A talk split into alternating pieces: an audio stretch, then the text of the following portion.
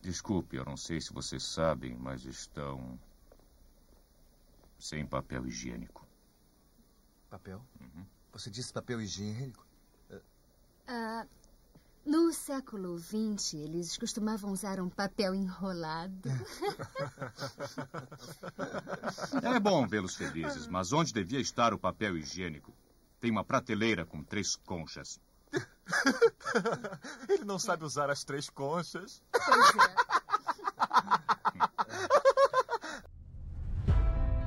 Indicações: ficção científica. Olá, pessoal. Bem-vindos a mais um Imprecisos. A galera que ouviu o nosso episódio sobre entropia gostou muito das dicas de livros, filmes e séries que demos. Por isso, resolvemos experimentar fazer esse episódio inteiro sobre obras de ficção científica que refletem a visão de futuros possíveis dos membros deste podcast. Mas antes, um recado. Não esqueçam que dia 6 de agosto vai ao ar o primeiro episódio da nossa série mensal Clube do Livro. Vai ser uma calorada conversa sobre o polêmico livro de José Saramago, O Evangelho segundo Jesus Cristo. Não perca! Eu sou Rubão, tecnólogo, genealogista amador e provocador de dúvidas onde haviam certezas.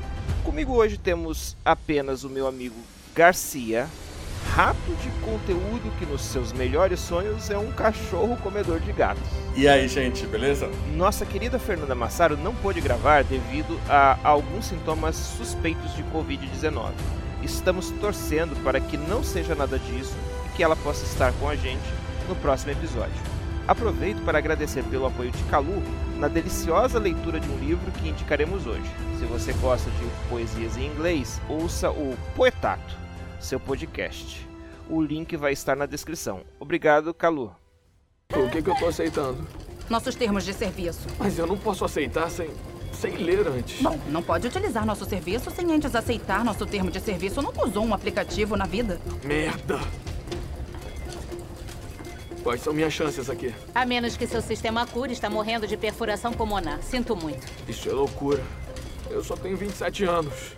O que você quer fazer? O upload é pra lá e a cirurgia é pra cá. Amor, assina logo isso, tá? Não faz isso. Dá pra transar de lá, né? Ai, Olha, dá. As roupas de RV são incríveis. Pode mudar o avatar dela, aumentar os níveis, simulações inacreditáveis. Demais. Tá bem, cadê a minha mãe? Eu quero hum. falar com ela. É, nojento. Não sobre isso, Bom, fala sério. Neita, é. por favor, não temos mais tempo. Faz logo a coisa certa me transforma na mulher mais ah, feliz tá bem, de tudo. Tá bem, enfim, tá. É? Isso vai ser incrível. Vamos pra sala de upload. Ah, isso vai ser ótimo. Se não for, só dura a eternidade. A minha primeira indicação para todo mundo vai ser uma série de televisão chamada Upload. Essa série de televisão ela tem como criador, né, o show, showrunner, um cara chamado Greg Daniels. O Greg Daniels é a mesma pessoa que é responsável por um seriado muito famoso chamado The Office. E ao contrário de muitas ficções científicas, ou a grande maioria das ficções científicas, uma das coisas que ela tem de interessante é que ela é uma comédia, então ela é uma coisa muito leve para todo mundo ter contato, mas apesar de comédia, ela trabalha o texto de uma forma muito interessante, com fazendo uma reflexão de como que a sociedade pode mudar ou vai, vai mudar de acordo com é, no, certas tecnologias que algumas já estão e outras são imaginadas para a série, né? A série como tal, ela acompanha a vida de, do seu personagem principal. Então, antes de você entrar nos detalhes, aproveitando que você comentou essa, essa característica de que ela é uma comédia, é, você me recomendou essa série assim há algum tempo atrás e assim que eu pude eu comecei a assistir e uma das primeiras coisas que eu disse para você quando eu ainda não tinha entrado na série foi assim ah cara parece um pouco com Black Mirror só que é engraçado né então, então, então, assim, que é o oposto do Black Mirror, né? Porque o Black Mirror, é, qualquer episódio do Black Mirror é, é, deprimente, né? Você sempre, em geral, você termina um episódio do Black Mirror triste, né? E, e de fato, é, eu só tô reforçando o que o Garcia tá falando, os episódios do, do, upload, do upload, ele tem muito humor. Não que você vá terminar cada episódio rindo, porque alguns têm uma, um drama bem interessante, mas é realmente divertido. Eu não vi isso em lugar nenhum, mas me parece muito claro que a série ela é, inspira, ela é inspirada no episódio Jan Janipero do próprio Black Mirror. É um dos melhores episódios do Black Mirror, na minha opinião, do meu gosto pessoal, San Junípero, né? O São Junípero, que é o San Jun Juniper, né? Nesse episódio do Black Mirror, os dois personagens principais, eles estão experimentando o que poderia ser um afterlife virtual, né? Esse episódio do San Junipero, ele se mantém um pouco nisso. O Upload, ele pega esse essa mesma ideia, mas ele estica essa ideia de uma forma que para mim é, é tão interessante e é curioso porque a maioria das pessoas que eu apresentei, eu já apresentei essa, essa série para várias pessoas, né? Elas normalmente elas não engatam no começo e vão engatar depois porque justamente ela é uma comédia e as pessoas acham que, tipo, ah, é uma cópia do que está acontecendo no Black Mirror. Tudo isso que você sentiu, eu acho que as pessoas acabam sentindo. Mas a série me pegou desde o começo, porque. E talvez porque eu tive que ver o primeiro episódio duas vezes por causa da minha mulher, mas logo no começo da série. Isso porque aí você passou a assistir com ela, é isso que você quer dizer. Isso, exatamente. Eu comecei a ver ah, e aí eu falei: bacana. vem ver comigo, você tem que assistir isso. No primeiro episódio, o Nathan, que é o personagem principal, ele morre, ele tem um acidente de carro e ele morre. Ele morre, mas não é por causa do acidente de carro. O acidente de carro só lesiona ele, mas existe uma intriga, existe uma, uma, uma conspiração que, que vai ficando mais clara ao longo da série, que aproveita, que assim, que o objetivo era matar ele desde o começo, mas como ele não morre logo no acidente, aí eles eh, forçam que ele morra em outra situação, já no hospital. Exato, mas é o que acontece, ele chega no hospital e isso foi o que me pegou na série no, de cara ele chega no hospital e ele tá bem, ele tá sentado, ele não tá nem deitado. Ele tá sendo levado numa maca, ele tá sentado, ele tá sem aparelho, ele tá conversando com, a com uma médica, com uma enfermeira, tá conversando com a namorada dele, completamente bem. E os caras estão falando assim: olha, você vai morrer, existe uma chance de que você sobreviva, mas é muito difícil, você se ferrou, você vai morrer e a melhor coisa que a gente tem para fazer para você, o melhor tratamento é fazer uma passagem rápida pro afterlife. E a primeira vez que eu vi isso, isso, isso me pegou porque me, parece, me pareceu completamente consonante com a ideia que eu teria, por exemplo, se as pessoas não entendem a morte como morte, mas a morte como vida eterna de digital e você consegue continuar se comunicando, você vê isso depois, né? Você consegue continuar entrando em contato, telefonando para as pessoas que você conhece e tudo, né? Você tem uma relação muito próxima. Para mim, eu veria completamente na nossa sociedade plano de saúde, seguro de vida fazendo isso. Pô, por que, que eu vou gastar um milhão de dólares tentando um milhão de reais tentando manter esse cara vivo? Não! Assina aqui e a gente te apaga. O Afterlife, que é digital, ele é, é, perfeito. Ou seja, você migra para um ambiente onde todas as coisas estão disponíveis para você. Que é o Afterlife nessa série? Eles fazem um upload, por isso a série chama upload, de, do seu cérebro, do que tem da, das informações que tem no seu cérebro, e aí você passa a ser como uma inteligência artificial dentro de um jogo que não é bem um jogo, porque você não está disputando nada, mas enfim, tem um ambiente, tem um cenário com o qual você vai interagir, inclusive, com todas as outras pessoas que passaram pela mesma experiência. E lá, isso vai depender também do quanto você pode pagar, mas isso é uma das partes interessantes da trama de quem está vivo. Né? Ou seja, tem, tem uma questão econômica, como é que, como é que, esse, como é que tudo isso é mantido. Mas uma vez que você está lá dentro, no caso dele, do Nathan, você tem recursos infinitos. Tem de viver para sempre, você tá no, no, melhor lugar do mundo, convivendo com todas as coisas que você quiser à sua disposição. Então, assim, por que, que você vai querer ficar vivo se você já pode ir para lá e você vai estar tá vivo? Porque a questão to... é, essa é uma das, das questões da, da, série. É o que, que é vida? Né? Você morreu de verdade ou você está vivo ainda? Porque se a vida é a, as informações estão na sua cabeça, é, no seu cérebro, e você consegue levar isso para outro lugar, por que, que você precisa ficar nesse corpo físico que te faz sofrer e te limita tanto? Então, apesar dele ter ido para lá hum, contra a vontade dele, uma das, das questões que essa série me, me despertou é: por que, que eu ficaria vivo se existisse essa tecnologia? A série consegue pensar em todos esses pormenores como essa nova tecnologia afeta tanto o indivíduo quanto a sociedade, né? Então você passa a ter assim, pô, o casamento é, é, é para sempre, é, inclui o afterlife, você tem questões práticas como como vai se comportar os planos de saúde, e você tem uma coisa que também eu acho que é super interessante, que são os vivos trabalhando para os mortos, que é uma parte muito interessante da história. Suporte, né? Exato, que não é nem o é o anjo, né? Ele fala, é o anjo, o cara vai e chama o anjo para atender ele. É, é, é, o suporte ao usuário, é, chama anjo. E esse usuário é uma inteligência artificial, né? Não é uma inteligência artificial, hein? Isso, inclusive, essa é uma, é uma. Dentro da série, eles discutem isso. Por exemplo, o pai da menina lá, ele, ele fala: não, isso ele não é a pessoa que viveu. Ele é uma simulação da pessoa que viveu. Se comporta como ela, mas não é mais ela. E aí discute essa essência. O que, que é? O que, que eu sou, de fato? Né? O que, que é a minha identidade? Se, se, se, se alguém consegue clonar, me reproduzir digitalmente e fazer com que, eu, que, com que essa reprodução haja da mesma forma que eu agiria se eu tivesse naquelas circunstâncias, ela é eu. Inclusive, você tem detalhes de como essa simulação, por exemplo, a, a menina acha bonito ele ter o cabelo sem estar perfeitinho e ela deixa o cabelo dele desarrumado e ele não consegue arrumar e ele fica puto porque ele é uma simulação.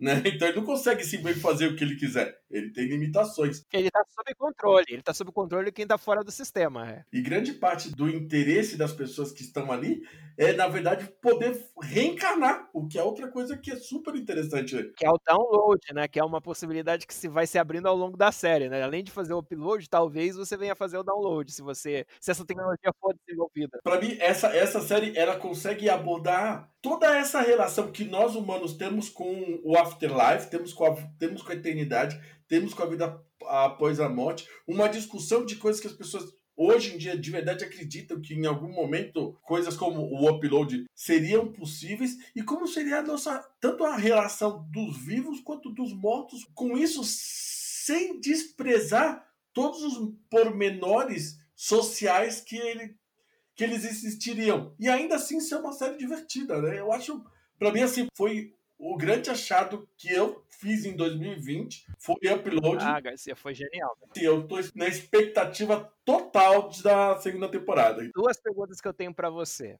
É, primeira delas, acho que não é nem toda uma pergunta, vou elaborar uma parte do que você falou, que é o seguinte: é, nos, no, no Afterlife, quem migra para dentro do ambiente virtual lá é, pode continuar se comunicando com quem está fora. Então existe até o momento em que você tem uma videoconferência, você conversa, vê a pessoa e tal. Tem um, tem, uma, tem um momento lá na série que existe um telão que é como se fosse uma parede, é toda uma parede, é um telão. Então é, eles têm uma cerimônia e as pessoas que estão no afterlife estão do outro lado do telão, estão no telão, na verdade, né? E quem não, quem está vivo ainda está desse lado. E as pessoas interagem como se estivesse no mesmo ambiente. A única diferença é que umas não conseguem atravessar para o lado da outra. Isso cria uh, essa interação entre quem está vivo e quem está morto, porque o corpo físico de fato já acabou, mas aquela, aquela pessoa, aquela identidade, aquele ser, de acordo com o que você acreditar, né, eu particularmente, né, na minha leitura, na minha interpretação do que pode ser o futuro, é a pessoa de fato, que foi copiada e levada lá para dentro, ela tem todas as faculdades mentais dela que ela já tinha antes. Então, qual que é o ponto que eu queria colocar para ti, Garcia? É, é, não sei se você notou, isso acho que é lá pelo último episódio, é, penúltimo, antepenúltimo episódio, em que eles dizem quem está dentro do afterlife não pode trabalhar. É uma regra.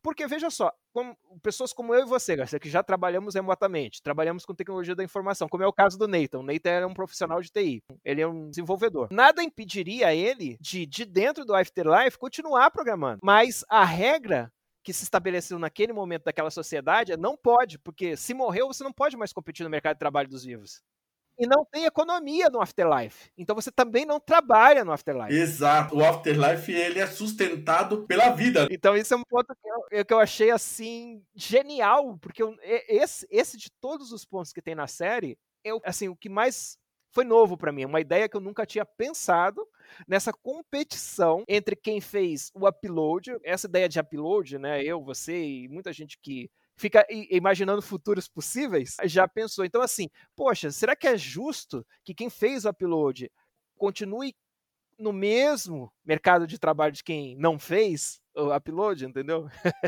e é interessante porque ele cria uma relação de dependência que você já vê durante toda a série. Porque você continua consumindo no Afterlife. Não, você ainda precisa de dinheiro. O dinheiro ainda é uma realidade para você. E aí é onde cria exatamente essa assimetria que torna os mortos dependentes dos vivos. Exato. E aí você tem os próprios problemas que isso gera pro Nathan. Você também tem um outro personagem que ele entra na série como sendo uma criança, que se chama Dylan. Só que esse Dylan, ele tá morto faz 20 anos na série. Não são 20 anos, não. Acho que são 6 anos. É, é ou, ou, uma coisa assim. Só que ele já teria 20 anos na vida real se ele tivesse permanecido vivo. Ele já seria adulto se ele tivesse permanecido vivo. Ele tem um irmão até que é mais novo do que ele.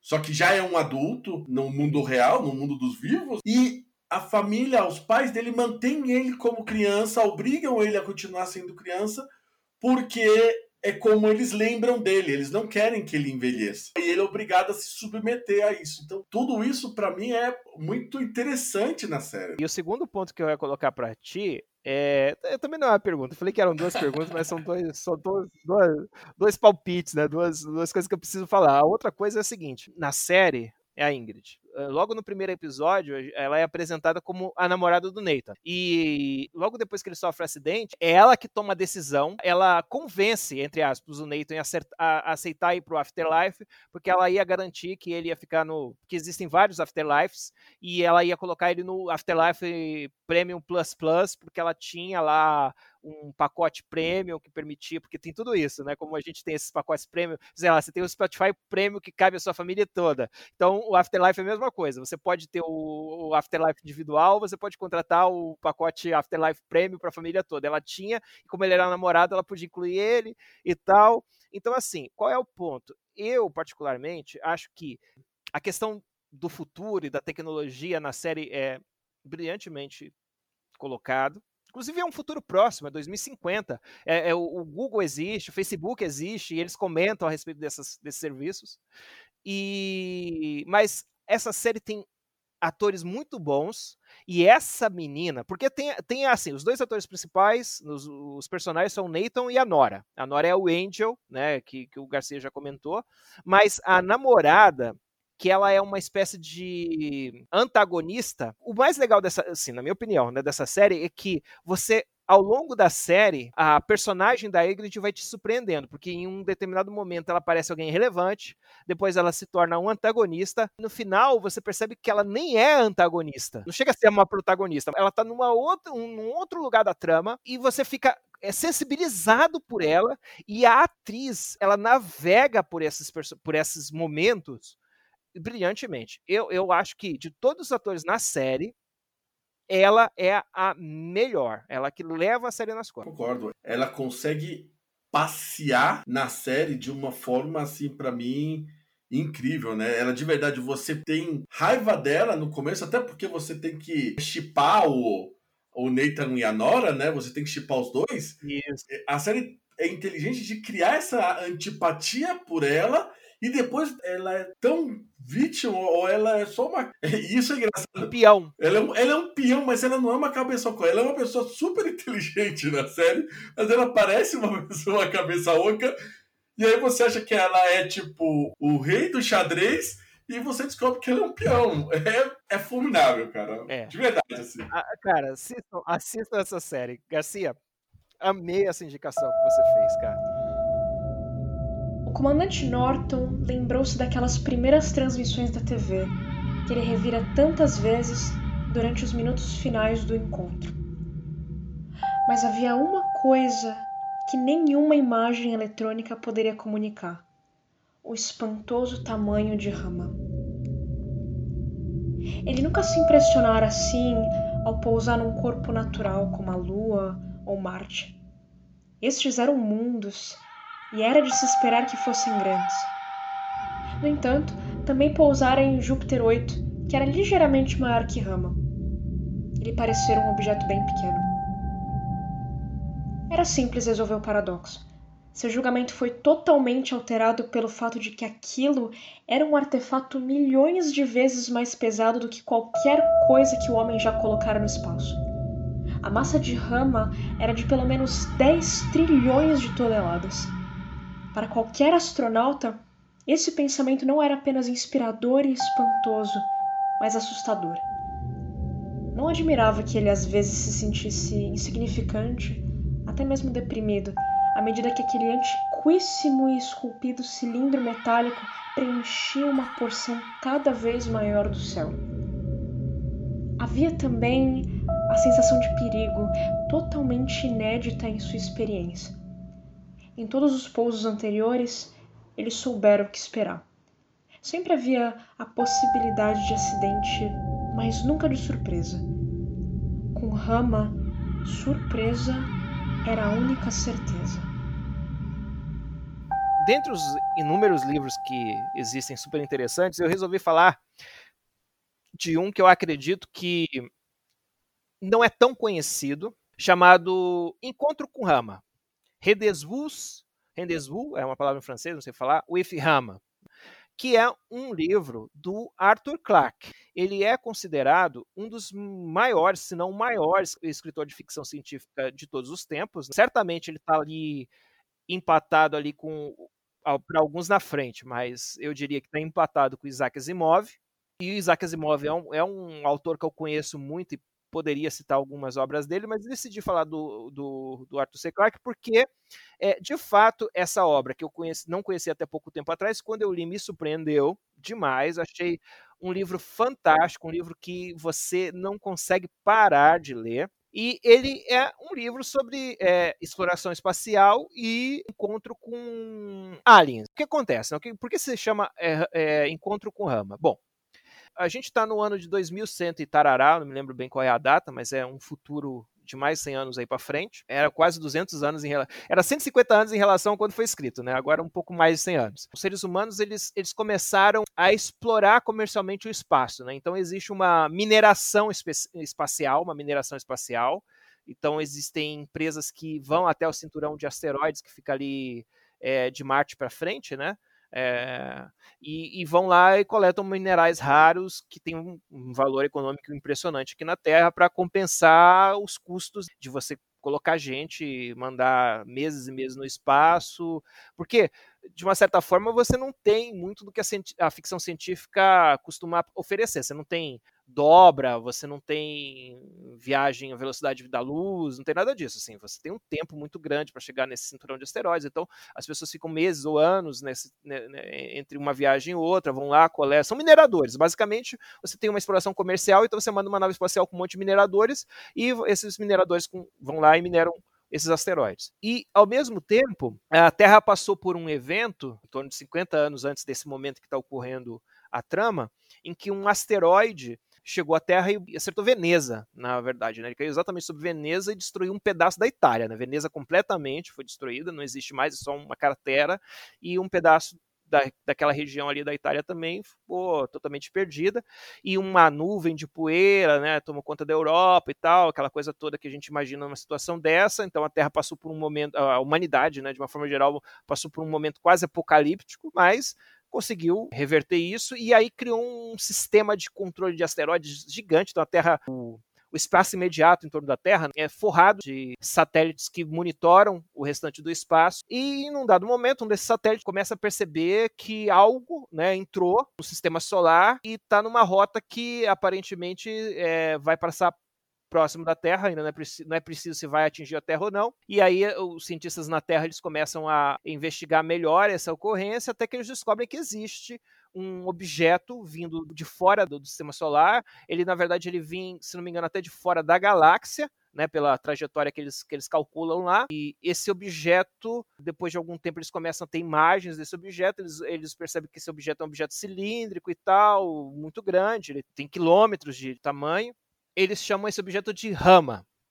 Rama é um, um nome mitológico qualquer da mitologia hindu, é até interessante no livro porque eles falam que naquele, naquele momento né, é, da história, é, todos os nomes gregos já tinham sido usados para dar nome para astros, estrelas, asteroides, todo tipo de coisa. Já, já tinham acabado os nomes mitológicos gregos, né? E aí eles tinham passado a usar nomes mitológicos de outras culturas e eles estavam usando o nome mitológico da cultura hindu. E eles vão percebendo que esse objeto ele não se comporta como um asteroide. A começar pelo formato dele, que não é um formato típico, irregular, remotamente parecido com uma circunferência, ele é um objeto muito comprido, e depois eles vão percebendo que ele, ele é, é, extremamente regular, liso, até um determinado momento que eles começam a desconfiar. Bom, isso aqui não é nada do que a gente conhece, e como eles têm esse risco de ter uma colisão com a Terra e tal, eles precisam, eles organizam uma missão de reconhecimento. Antes que eles consigam organizar alguma coisa na Terra, eles entram em contato com alguns mineradores que estão numa missão de trabalho no cinturão de asteroides e falam: Ó, vocês são os que estão mais perto, a gente precisa que vocês peguem a sua nave e vão em direção àquele objeto que está para atravessar o cinturão de asteroides, né? Então, essa missão é feita de, basicamente de mineradores que não são necessariamente astronautas e cientistas. E esse grupo se organiza, entra lá numa nave qualquer e vai em direção à Rama, e por isso chama-se encontro com Rama, porque então eles encontram uh, o objeto, eles pousam no objeto, o objeto, como eu disse, tem quilômetros de tamanho, né? E já aí já está claro, nesse momento em que eles pousam no objeto, que o objeto não é um, pedaço de nada, ele é uma nave. Eles começam a concluir isso porque ela é, é, toda metálica, ela é toda regular e tem formatos que parecem como é, partes de um equipamento, etc e tal. E aí começa a investigação.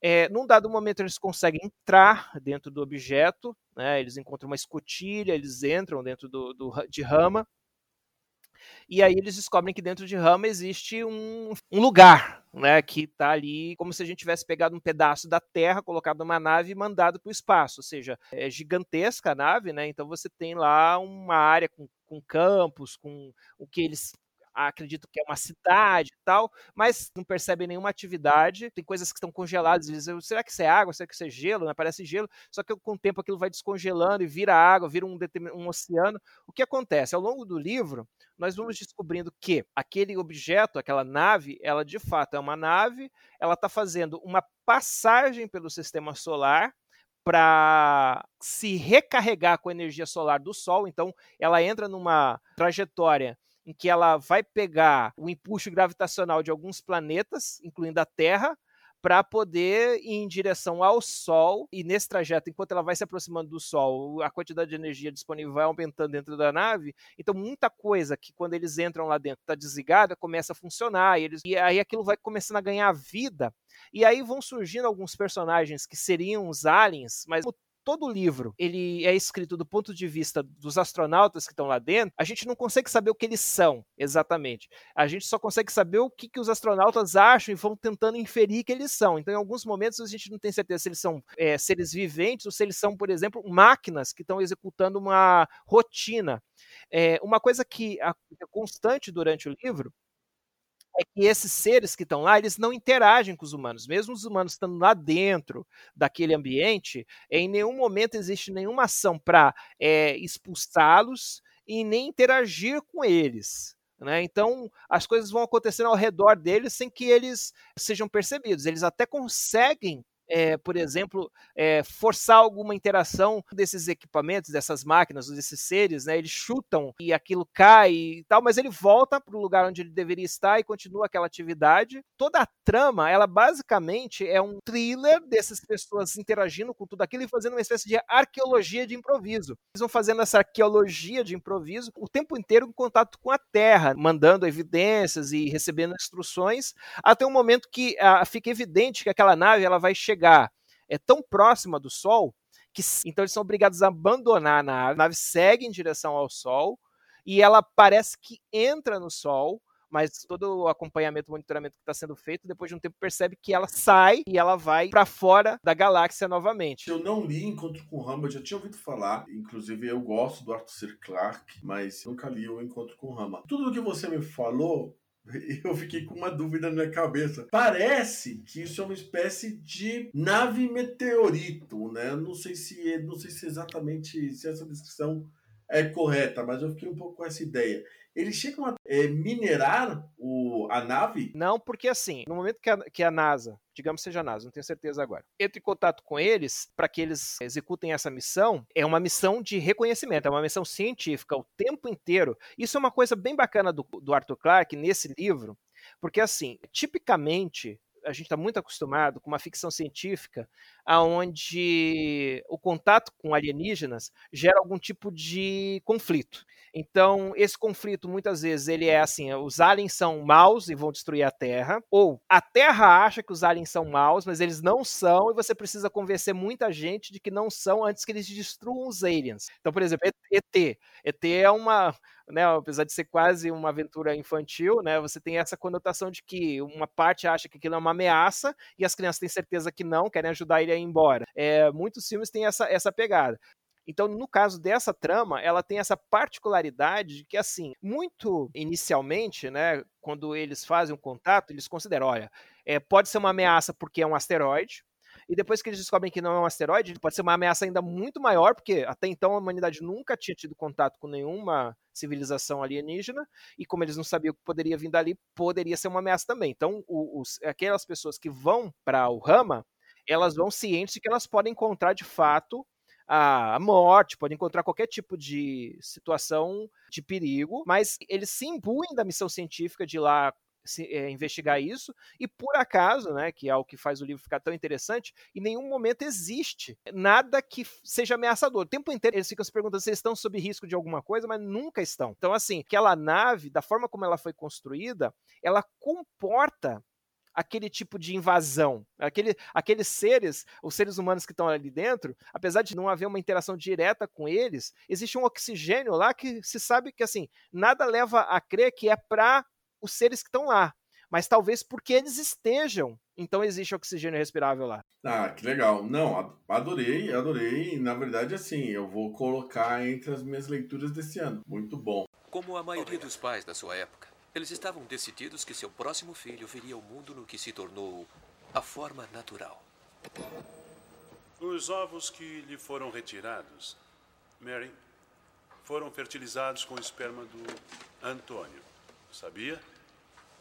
Depois da seleção, ficamos, como vocês podem ver, com dois meninos saudáveis e duas meninas muito saudáveis. Naturalmente, nenhuma predisposição crítica a qualquer das principais doenças hereditárias.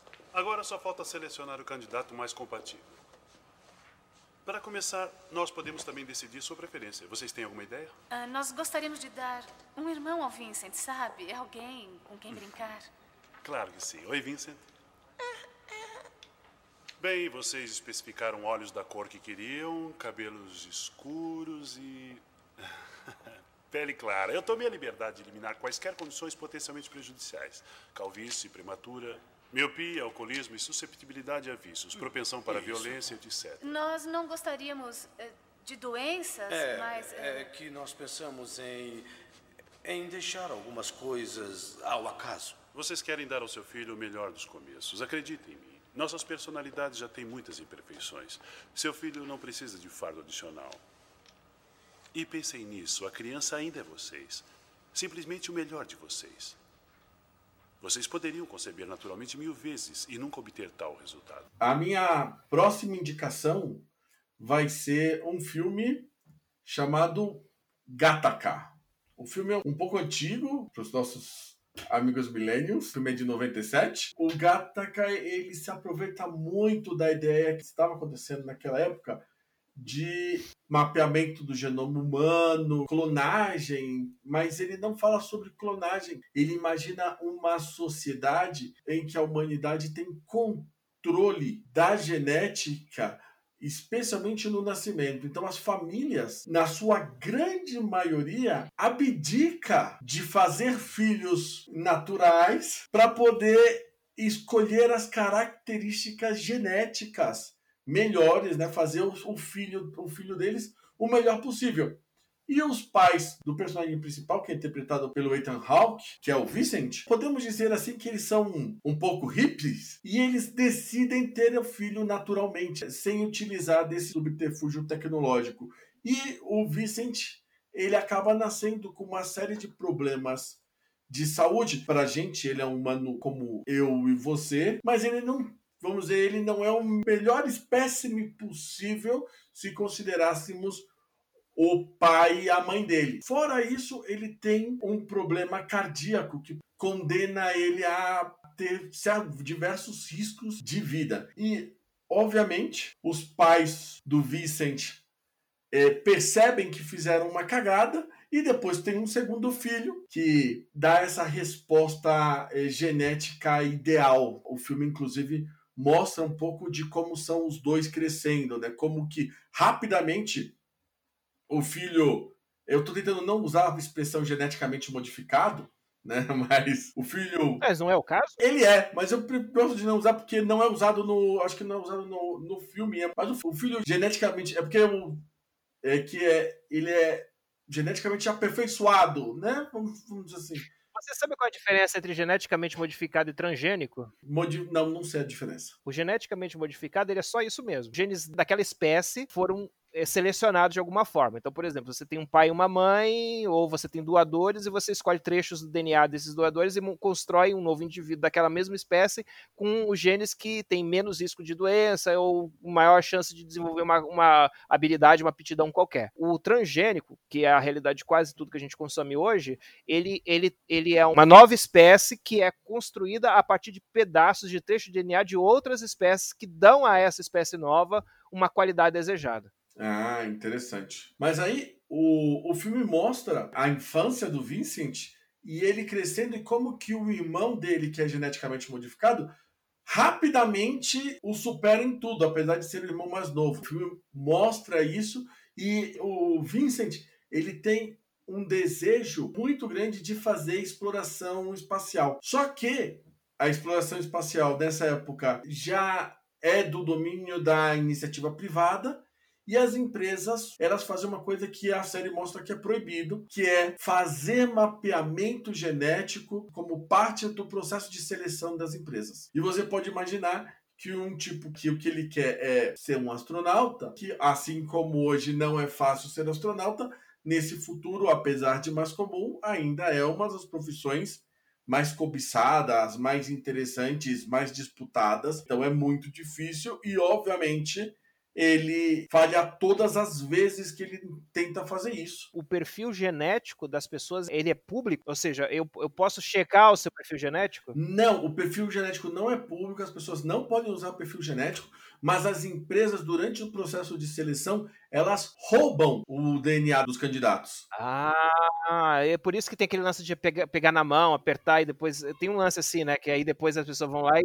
analisam o teu genético. Eu, eu vi isso, eu não assisti o filme ainda, mas eu vi umas partes e eu, eu vi que tinha isso. O Vincent ele tem esse desejo tão grande de se tornar um astronauta, é algo que ele, que ele deseja tanto, e o mundo ele ele trata ele com tanto desdém por ele não ser o melhor possível, que ele recorre a uma espécie de contrabando em que uma das pessoas que tem esse perfil genético modificado, que é esse outro personagem é o Jude Law, que ele sofreu já no filme um acidente e fica paraplégico, e ele empresta a identidade dele, o personagem do Ethan Hawke, pro Vincent. E o que eles fazem é todo um malabarismo para ficar o mais parecido possível com o outro e usar o ADN, o DNA do outro para poder conseguir entrar na empresa e viver como se fosse o Jude Law. Na empresa que o Ethan Hawke trabalha, acontece um assassinato e por causa disso começa uma investigação. O grande mote do filme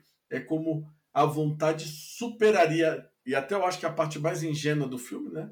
A vontade ela supera os limites humanos. As limitações biológicas. As suas limitações biológicas, exato. Você está limitado pela sua vontade, por causa da sua biologia. Meritocracia, Garcia. Meritocracia. É, na verdade, o grande parte, a grande parte da discussão do filme envolve esses temas sociais. Nem o personagem do Jude Law acredita que ele vai conseguir terminar o treinamento e chegar a sair do planeta como ele quer. E toda essa ideia de como a genética ela vai impactar na, na nossa vida é um pouco retratada aí. Acho que assim, hoje nós temos muitas reflexões que não estão ali no, no filme ainda, porque a gente já avançou muito em termos de genética, mas eu acho que o filme é muito interessante ainda atual nesse sentido. Ele é assim, Garcia. Eu constantemente sou sugerido a assistir o, o, o Gataca É, você bem sabe, né, que eu sou um genealogista amador que usa basicamente genealogia genética como ferramenta, né? Eu não sou um cara que está é, investigando biblioteca e arquivos para descobrir as pessoas. Eu, eu tenho meu profile genético já disponível num site que faz isso e, e procurando, enfim, analisar assim, os matches que eu tenho com outras pessoas e tentar construir minha árvore genealógica. Então, assim, eu acabei mergulhando nessa questão da genética e, como eu sempre falo disso, as pessoas falam, cara, você tem que assistir Gataca e tudo mais. E, assim, é super atual. Ainda voltando naquele ponto que eu comentei contigo, dos organismos geneticamente modificados, que em inglês é GMO, né? Eles têm um termo para isso, GMO. Os transgênicos são GMOs, mas nem todo GMO é um transgênico. Para ser transgênico, você precisa ter é, uma mistura de DNA entre espécies. Tem que ter DNA, ou, pelo menos um trecho de DNA de outra espécie na espécie destino que está sendo modificado. E outros organismos modificados geneticamente não necessariamente precisam desse DNA é, de outra espécie, basta que você modifique o próprio DNA que está lá. Mesmo que você sintetize alguma coisa que não existia antes, mas aí já não vai ser um transgênico. Se os seus pais escolhem a cor dos seus olhos, você é geneticamente modificado e se você tiver um peixinho fluorescente, você tem um transgênico. Esse filme ele tem um lance legal, como você mesmo falou, né? O, o irmão do, do Vincent, ele tá paralisado, não é isso? Quem tá paralisado é a pessoa que ele usa. De quem ele compra o profile genético, né? Exatamente. Isso, então.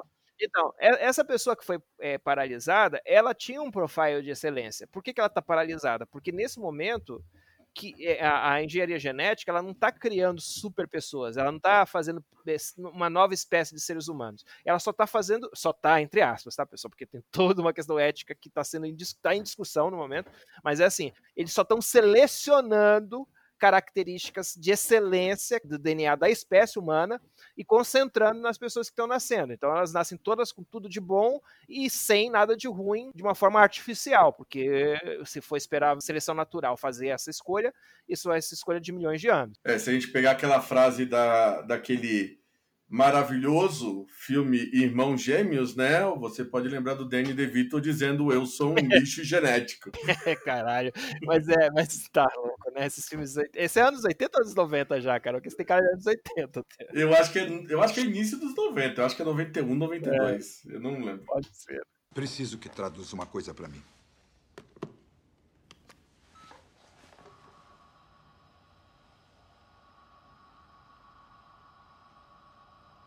Estão aqui?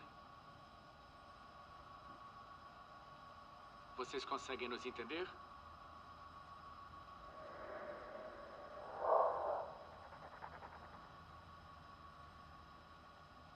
De onde vieram?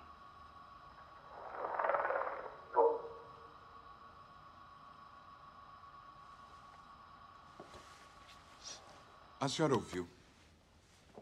O que entendeu? Isso. É... Sim. São quantos? Quantos o quê? São. São quantos eh, falando? Dois. Saiba que não estão falando ao mesmo tempo. Tem certeza? Tinham bocas. Que método usaria para traduzir? Ouviu palavras? Uh, frases? Eu. Eu não sei. Mais uma vez, até curioso que nessa série de indicações de ficção científica, eu, eu nem tinha me dado conta no início, mas eu, eu vou falar do segundo filme de ET agora, né? Quer dizer, primeiro foi um livro, agora eu vou falar de um filme, né? Mas por motivos muito diferentes, inclusive, eh, Garcia, eu esqueci de comentar que uma das razões que eu escolhi o. Apesar da trama ser fantástica, uma das razões que eu escolhi o encontro com Rama é porque esse futuro em que a humanidade está vivendo, eu acho que ele é plausível até em menos tempo do que eles estão vivendo, que é a questão da mineração espacial. O Elon Musk, quando ele deseja colonizar Marte, por trás disso, pode ter certeza que existe uma expectativa não só de minerar o próprio Marte, mas principalmente de minerar asteroides. Tem todo tipo de minério em asteroide, como ouro, urânio, como até algumas substâncias que não são comuns na Terra, são raríssimas na Terra. Essa nova economia de exploração do, do, do espaço, ela pode acontecer muito mais rápido do que esses cento e poucos anos que a história, o livro ainda tem pela frente. Uma coisa que para mim é interessante é que os maiores avanços que o Elon Musk tem conseguido com a SpaceX é a diminuição do custo logístico. Carregar um quilo para o espaço antes e depois da SpaceX é algo que diminuiu na ordem, eu acho que de 100 vezes, 50 vezes, assim, é uma diminuição do custo absurdo. E exatamente essa diminuição do custo é tornar viável trazer minérios né, para a Terra. Então, eu acho que isso é perfeito e casa muito com a ideia do encontro com Rama. E, para mim, ideias que eu já tinha antes. Sair do planeta está muito mais relacionado com é, como explora outros planetas, outros lugares economicamente, do que a ideia de colonizá-los. Essa história de turismo espacial também é só relações públicas, porque no final, no final das contas, o que, o que, o que se quer é uma tecnologia barata para ir para o espaço e pegar o que tem lá de valioso. A única coisa é que isso dá holofote, né? Isso, isso chama atenção, mas pensar que isso é o que está por trás do interesse do Elon Musk e também do Jeff Daniels, né? É Jeff Bezos. Jeff Bezos, isso, desculpa, Jeff. E eu é que bebo, Garcia. o Jeff Bezos é muito é muito ingênuo, né? Mas tudo bem. Esse outro filme de GT que eu vou falar, A Chegada, The Arrival, né, de 2016, é um filme na minha opinião, brilhante, lindo. Eu indicaria assim sem maiores comentários, porque é um filme que realmente entretém, você durante o tempo inteiro, né, da duração do filme, que é quase duas horas. Mas o fabuloso desse filme, no sentido da indicação que eu estou fazendo aqui, é porque ele discute uma coisa que é tão trivial, é tão banal para todo mundo, que só é discutido em meios assim muito acadêmicos, que é a questão da linguagem. A história se dá por quê? A Terra recebe a visita de 12 naves e elas pousam, entre aspas, em alguns pontos da Terra em particular. Uma delas fica nos Estados Unidos, outra está na Rússia. Toda a história, durante quase todo o filme, né, vai ter foco nos americanos investigando a nave que está nos Estados Unidos. E depois de algum tempo, eles não conseguem se comunicar com os seres que existem naquela nave. Eles pedem ajuda de uma linguista e essa cientista, aí também de uma forma super dramatizada, porque dificilmente na vida real seria assim, eles pegariam a pesquisadora e colocariam dentro da nave. Na vida real, a pesquisadora pesquisadora ficaria numa sala, né, com, com, telas de monitoração, e eles colocariam um militar ou qualquer outro tipo de pessoa preparado para morrer dentro da nave. Ela que insiste, ela que diz que ela tem que ir na nave, né? É. Não... Mas é, então, é o fato do, do, general concordar, beleza, então você vai é completamente fora da realidade, né? Mas enfim, ela vai, né? A nossa, a nossa heroína, ela vai até a nave, né? Estabelece contato com dois seres. A história do filme, ela vai desenrolar no sentido de que o que esses alienígenas vêm fazer na Terra é apresentar para a humanidade uma linguagem nova. Essa linguagem, ela permite é, para esses seres, por exemplo, que eles tenham uma percepção de tempo que hoje nós não temos. E como eles têm, eles conseguem ver o tempo acontecendo no passado, no presente e no futuro, embora eles só consigam interferir no presente, mas eles conseguem ver tudo. Vejam, a tecnologia toda é a linguagem, a linguagem é que dá essa percepção. Então, como eles têm essa percepção, eles sabem que a espécie deles está destinada à extinção, exceto se a humanidade aprenda também essa linguagem. Então, uma vez que eles aprendem eh, essa, essa linguagem, eles vão se desenvolver para fora da Terra e, e, interagir com o restante do universo, a tal ponto que, num determinado momento do tempo, ah, eles vão cruzar a linha temporal daqueles seres e a história dali para frente muda e nenhuma das duas espécies vai ser extinta. A motivação que leva aqueles seres a estarem lá é de autopreservação. E o que eles fazem é entregar para a humanidade uma, uma tecnologia que eles não têm, que é uma linguagem nova.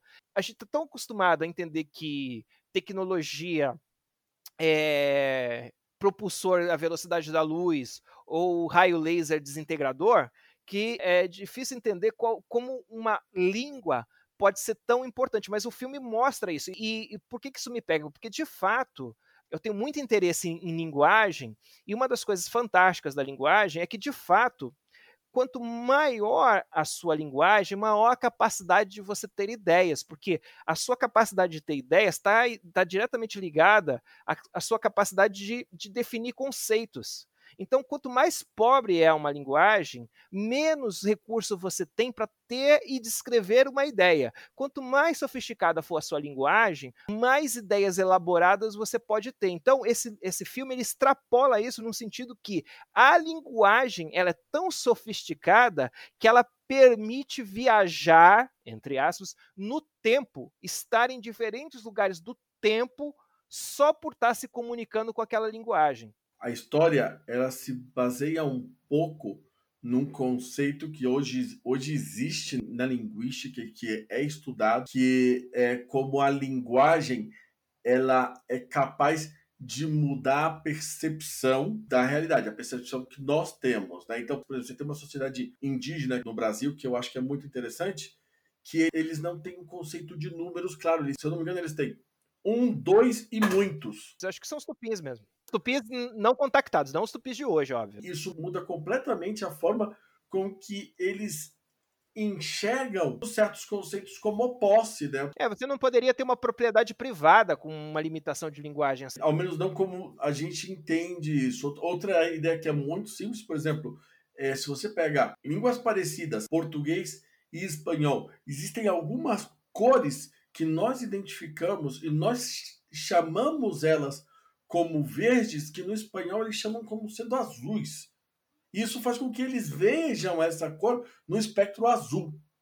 E nós vemos no espectro verde. E a única coisa que mudou entre uma e outra é a forma com que você chamou. Eu acho isso muito interessante. E é esse conceito, essa ideia que o, que o filme explora muito bem. Eles tem uma compreensão do tempo por causa da linguagem, e aí a equipe do filme faz com que a linguagem escrita deles é circular, né? Não tem ideia de... de início e fim. Ela. Eu acho isso muito interessante. Assim, eu imagino que você consiga ir do começo ao fim da trama e se divertir sem, sem mergulhar muito nessa ideia da linguagem, entendendo que existe uma ameaça de aniquilação, porque um desses povos da Terra, né, que recebeu uma das naves, ele sente que a tentativa de comunicação foi frustrada e que, por não saber se aqueles alienígenas são uma ameaça ou não, eles resolvem fazer um ataque preventivo, uma vez que eles não sabem se vão ser atacados ou não, então eles querem atacar logo. E aí a nossa cientista heroína, ela interfere nessa ação de modo que esse conflito não ocorra e não exista uma guerra de que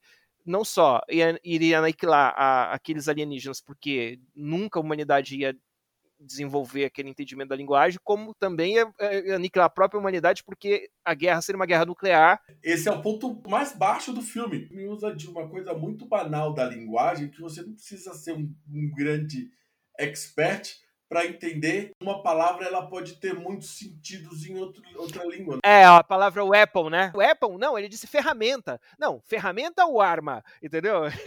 Eles usam isso, obviamente, para tornar o filme mais de ação, né? Criar um, um certo um caráter de urgência e, e tudo. Eu também não li o original, mas que eu imagino que não tenha, porque de verdade, assim, é completamente rasteiro. E em inglês você sabe que o will pode ser futuro e pode ser testamento. Então vamos dizer assim, que, é, que essa é a linha narrativa para todo mundo chegar no fim do filme. Você assistir com a sua família inteira e desde a criança até o lá do WhatsApp e acompanhar a história e achar interessante. Mas o que me pega mesmo é a questão da linguagem mesmo, que o Garcia acabou dando exemplos muito bons. Uma outra coisa também, Garcia, já que você tocou nessa questão da linguística, que eu aprendi e eu acredito que eu experimentei de, de uma certa forma, que é a seguinte: é, quando você aprende uma língua não nativa, ou seja, você, é, você aprende na, já na sua maturidade uma língua. O processo é muito diferente porque essa forma de aprendizagem ela gera uma coisa curiosa que é a seguinte: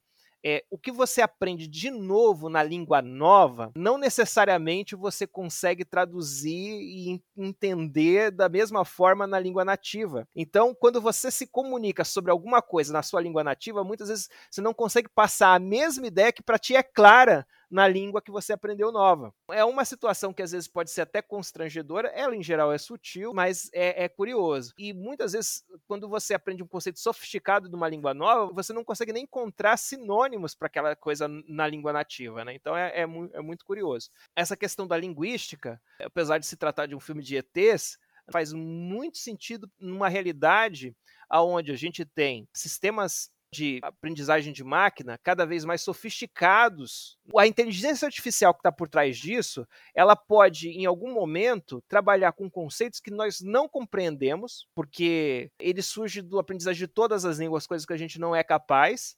E também pode haver até um empobrecimento da nossa capacidade de comunicação, porque se a gente tiver uma interface que traduz diretamente a nossa comunicação com qualquer língua, a gente não vai experimentar as línguas estrangeiras. Então, pode ser que a gente tenha uma limitação com isso. É, a facilidade que a tecnologia vai nos trazer, nós temos que abraçar todas elas ou a gente está perdendo, às vezes, alguma coisa? Tonight after you were gone, I thought a lot about you and how you've been treating me, and I thought, why do I love you? And then I felt everything in me just let go of everything I was holding on to so tightly, and it hit me that I don't have an intellectual reason. I don't need one. I trust myself, I trust my feelings. I'm not gonna try to be anything other than who I am anymore, and I hope you can accept that. I can. I will. You know, I can feel the fear that you carry around, and I wish there was something I could do to help you let go of it because if you could, I don't think you'd feel so alone anymore. You're beautiful. Thank you, Theodore. Então, pessoal, a minha terceira e última recomendação é o filme Ela do Spike Jonze. O Spike Jonze é um diretor que eu gosto muito. Eu descobri o Spike Jonze por causa de alguns filmes que ele fez, de um roteirista que eu adorava, que eu adoro, na verdade, né? Que é o Charlie Kaufman. E o Spike Jonze, ele tem quatro longas metragens e que ele gravou em 20 anos, e não mais que isso. Então, ele fez o Quero Ser John Malkovich, ele fez Adaptação, ele fez Onde o- Moram os Monstros, e ele fez Ela. E não fez nada mais em, em termos de longa-metragem em 20 anos, apesar de ele trabalhar muito. E o Ela, para mim, ele é um dos poucos filmes que propõe a ideia de como nós vamos nos relacionar com a máquina, mas do ponto de vista humano, não como a máquina vai afetar o trabalho, apesar disso estar no filme, mas ele trabalha essa ideia de como nós vamos nos relacionar e como esse relacionamento pode chegar a ser profundo e até doentio. No filme, o que acontece é que o personagem interpretado pelo Joaquim Fênix que se chama Theodore, começa o filme saindo de um relacionamento e ele compra um novo sistema operacional. Na verdade, eu acho que é uma nova assistente virtual.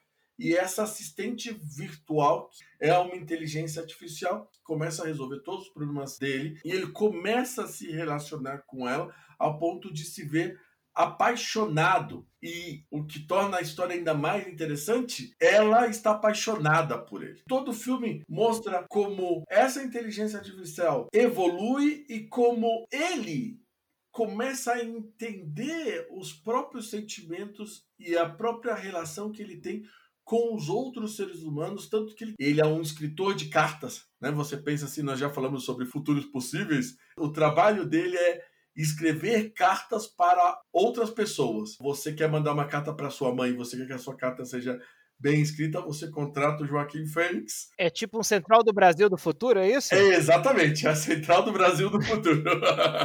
legal, legal, gostei. A diferença é que no Central do Brasil é, as pessoas ditavam as cartas, né? E aqui não, é como se você contratasse uma pessoa que fosse falar de tudo aquilo que você está sentindo para quem você quer, né? Você mandasse essa mensagem. Então ele é uma pessoa profundamente introspectiva que trabalha com as emoções dos outros, mas ele nunca entende as próprias emoções, as próprias frustrações e ele evita isso se relacionando com uma inteligência artificial. Ele é uma das primeiras pessoas que faz isso, mas que no filme vão se tornando comuns. Né? Existem várias pessoas que vão se apaixonando né? ou vão tendo relações com as inteligências artificiais. Então, para mim, o filme ele tem essa proposta de como nós vamos nos relacionar com a máquina no futuro. É, eu já me apaixonei por inteligências artificiais, nada sofisticadas, né? É, em muitos jogos que eu joguei, a, a, personagens femininas, às vezes a própria heroína do jogo, né? No caso de uma Lara Croft, nem foi o caso, que a Lara Croft, eu já joguei muitos jogos dela, mas nunca me apaixonei pela Lara Croft. Mas assim, alguns jogos onde tem a personagem feminina e outros onde a personagem feminina é um companion do, do jogador principal, durante o jogo, eu realmente achei aquela personagem tão interessante que eu senti emoções por ela. Porém, claro, né? O que nunca aconteceu foi da máquina se apaixonar por mim. eu acho que a inovação do filme tá nesse ponto, né? Então não houve nenhum tipo de consumação. Eu tive que abrir mão desse relacionamento. Que legal, eu fico muito feliz de saber que você levou o ser fácil para outro nível, né? é, pois é, pois é. é. Então, o filme o que ele faz é isso, ele, ele consegue ser muito humano, ele é um filme um pouco introspectivo, então ele é um filme um pouco lento, mas o Spike Jonze para mim é um diretor brilhante, entendeu? Então ele consegue trabalhar essa introspecção e essa relação dos personagens. No final do nosso primeiro episódio, o áudio vem desse filme, né? Que o cara fica puto da cabeça porque ele descobre que ela estava traindo ele, ela não estava traindo ele com um cara, ela tá traindo ele com 600 pessoas. Então, é... merda.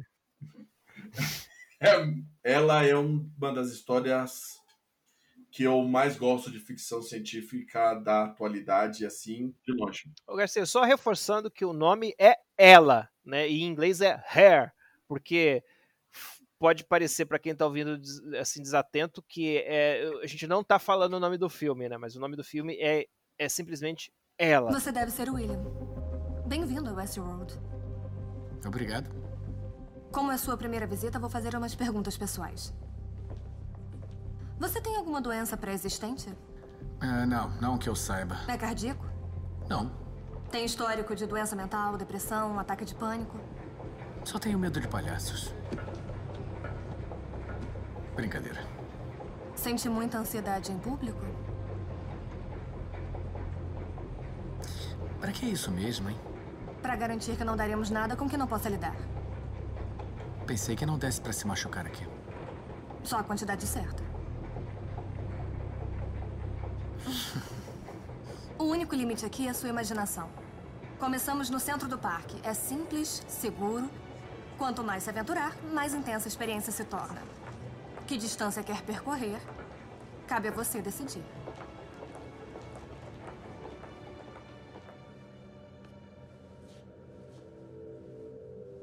Como é que funciona? Tem alguma orientação? Sem orientações. Sem manuais. Descobrir como funciona também faz parte. Você só tem que fazer escolhas. A partir daqui, tudo é sob medida, especialmente para o seu tamanho.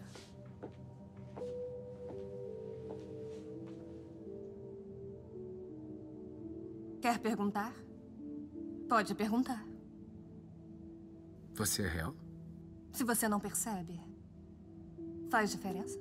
A última indicação que eu tenho para fazer é Westworld, que é um seriado da HBO, e basicamente a história envolve inteligência artificial, androides e a série ela é brilhante, muito bem escrita. Ela, ela tem uma coisa incrível que são atores de primeira linha faz, interpretando de maneira fantástica os seus personagens. Então, entre outros, né, você tem o Anthony Hopkins na série, né, no primeiro e segunda temporada. Você tem o, o Ed Harris nas três temporadas até agora. Ah, você tem a Tessa Thompson, né, é o nome dela, que é a Valkyria lá do universo Marvel, os filmes da Marvel. Você tem uma série de atores que são muito conhecidos e você tem outros atores que talvez não sejam tão conhecidos, mas que na série estão brilhando. Inclusive, as duas principais mulheres dentro da trama, que as personagens são a Dolores e a Maeve, que, meu Deus do céu, é de cair o queixo a interpretação delas. É, as duas são conhecidas. A série, né, mais uma vez, só pegando aquilo que é genérico da série, né, tem essas interpretações brilhantes.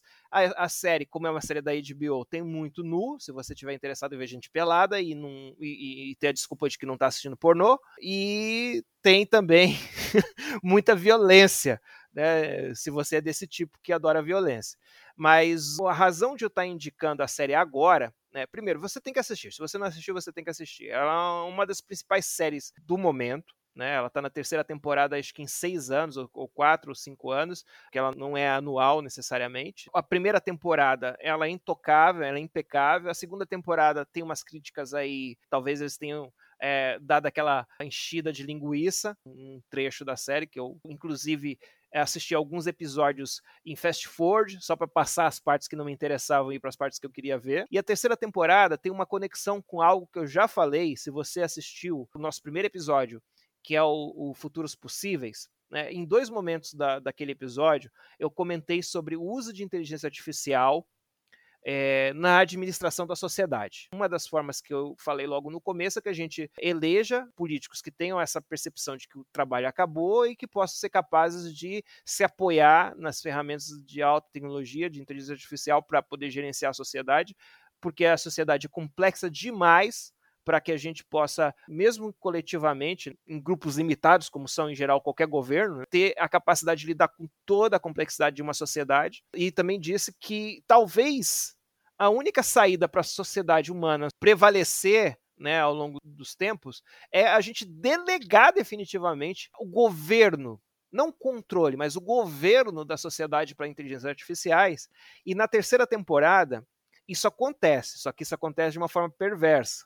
Porque, ao contrário da minha visão utópica, onde isso vai acontecer de uma forma democrática, com conhecimento de todos, com uma construção coletiva, com um estabelecimento de padrões éticos que estejam de acordo com a expectativa das pessoas. Na terceira temporada, a gente vai saber que a sociedade, para além do Westworld, para além do parque, né, a sociedade que de fato é, as pessoas humanas que frequentam o parque elas vivem, é uma, uma sociedade controlada por uma inteligência artificial foi construída por uma corporação. Então é como se o Facebook ou o Google ou a Amazon tivesse construído uma, uma inteligência artificial que tomou o controle da sociedade a partir do acesso que essa inteligência artificial tinha a respeito dos dados de todo mundo que estavam disponíveis na internet. E aí, a partir dessas informações, ela consegue computar o que, que as pessoas individualmente vão fazer e como isso vai se refletir coletivamente. E aí, ela consegue interferir individualmente né, na vida das pessoas de maneira que vai conduzindo a sociedade para um equilíbrio distópico e isso é confrontado na terceira temporada. A terceira temporada eu considero a melhor das três até agora e é a minha dica final para esse episódio aqui do podcast.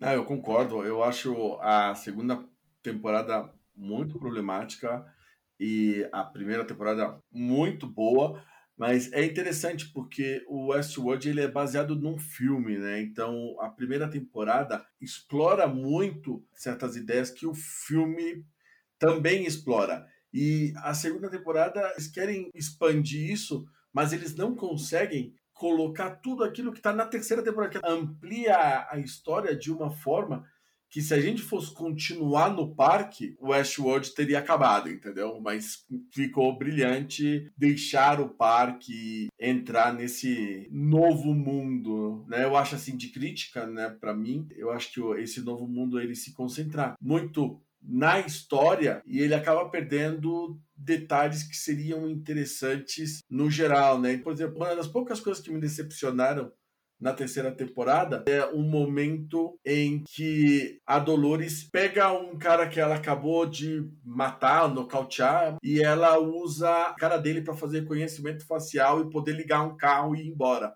Que é algo que é uma tecnologia atual, cara. O meu celular faz reconhecimento facial. Eu uso reconhecimento facial no meu celular, né?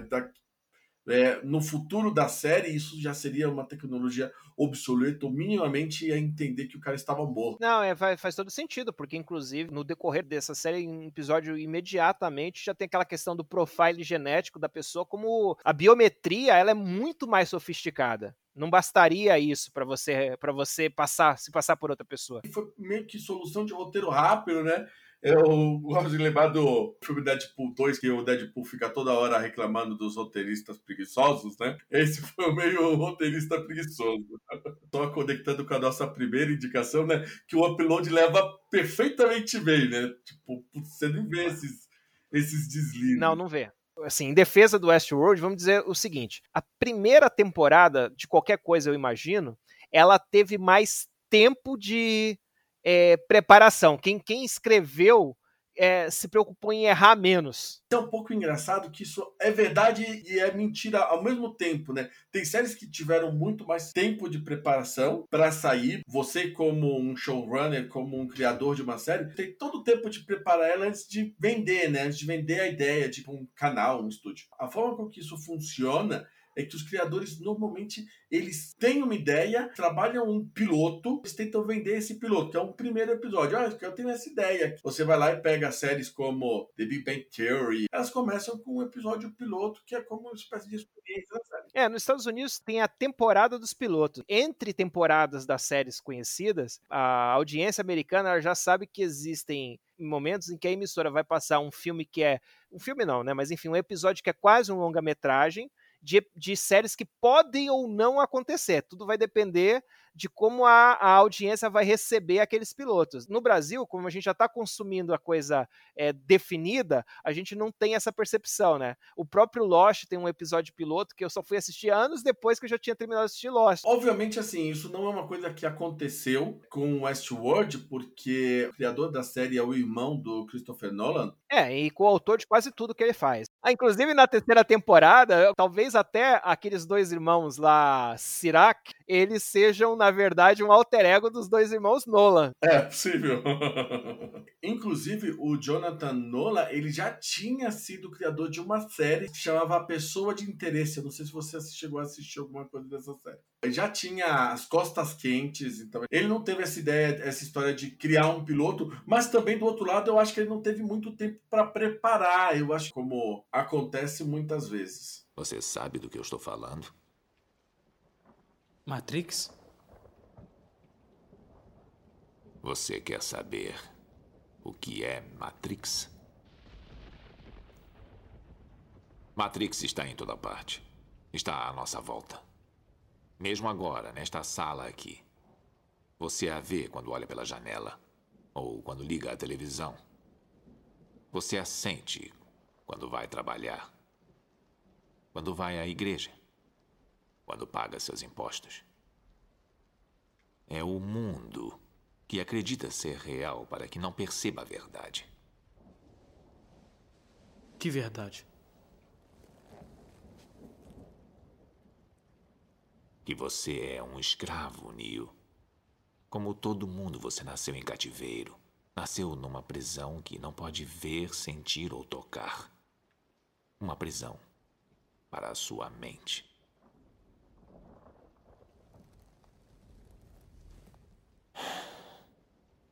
Infelizmente, não se pode explicar o que é Matrix. É preciso que veja por si mesmo. Agora, só para não deixar a Fernanda, que não pode se juntar a nós tão triste, vou deixar aqui um pequeno comentário sobre Matrix. Né? Matrix é um, um super filme que tem uma trilogia que todo mundo já conhece, todo mundo já entende o, qual é a ideia por trás do filme. Ele tem uma trilogia que é péssima, que eu não recomendo você assistir a trilogia, eu recomendo você assistir o primeiro filme. Mas também, além do primeiro filme, vale a pena assistir o Animatrix. Se por um lado as, as duas sequências do filme não são tão boas, o primeiro é, é, o filme, é o que precisa ser assistido. O segundo eu gosto, mas o terceiro é uma merda. Agora, a série de animação que eles produziram junto com o filme, que é a Animatrix, é imperdível, tem que assistir. Eu concordo plenamente com você, o Animatrix é excelente, já que eu não posso falar pela Fernanda, né? Eu fui colega de classe da Fernanda na faculdade e a gente falava muito do Matrix na época.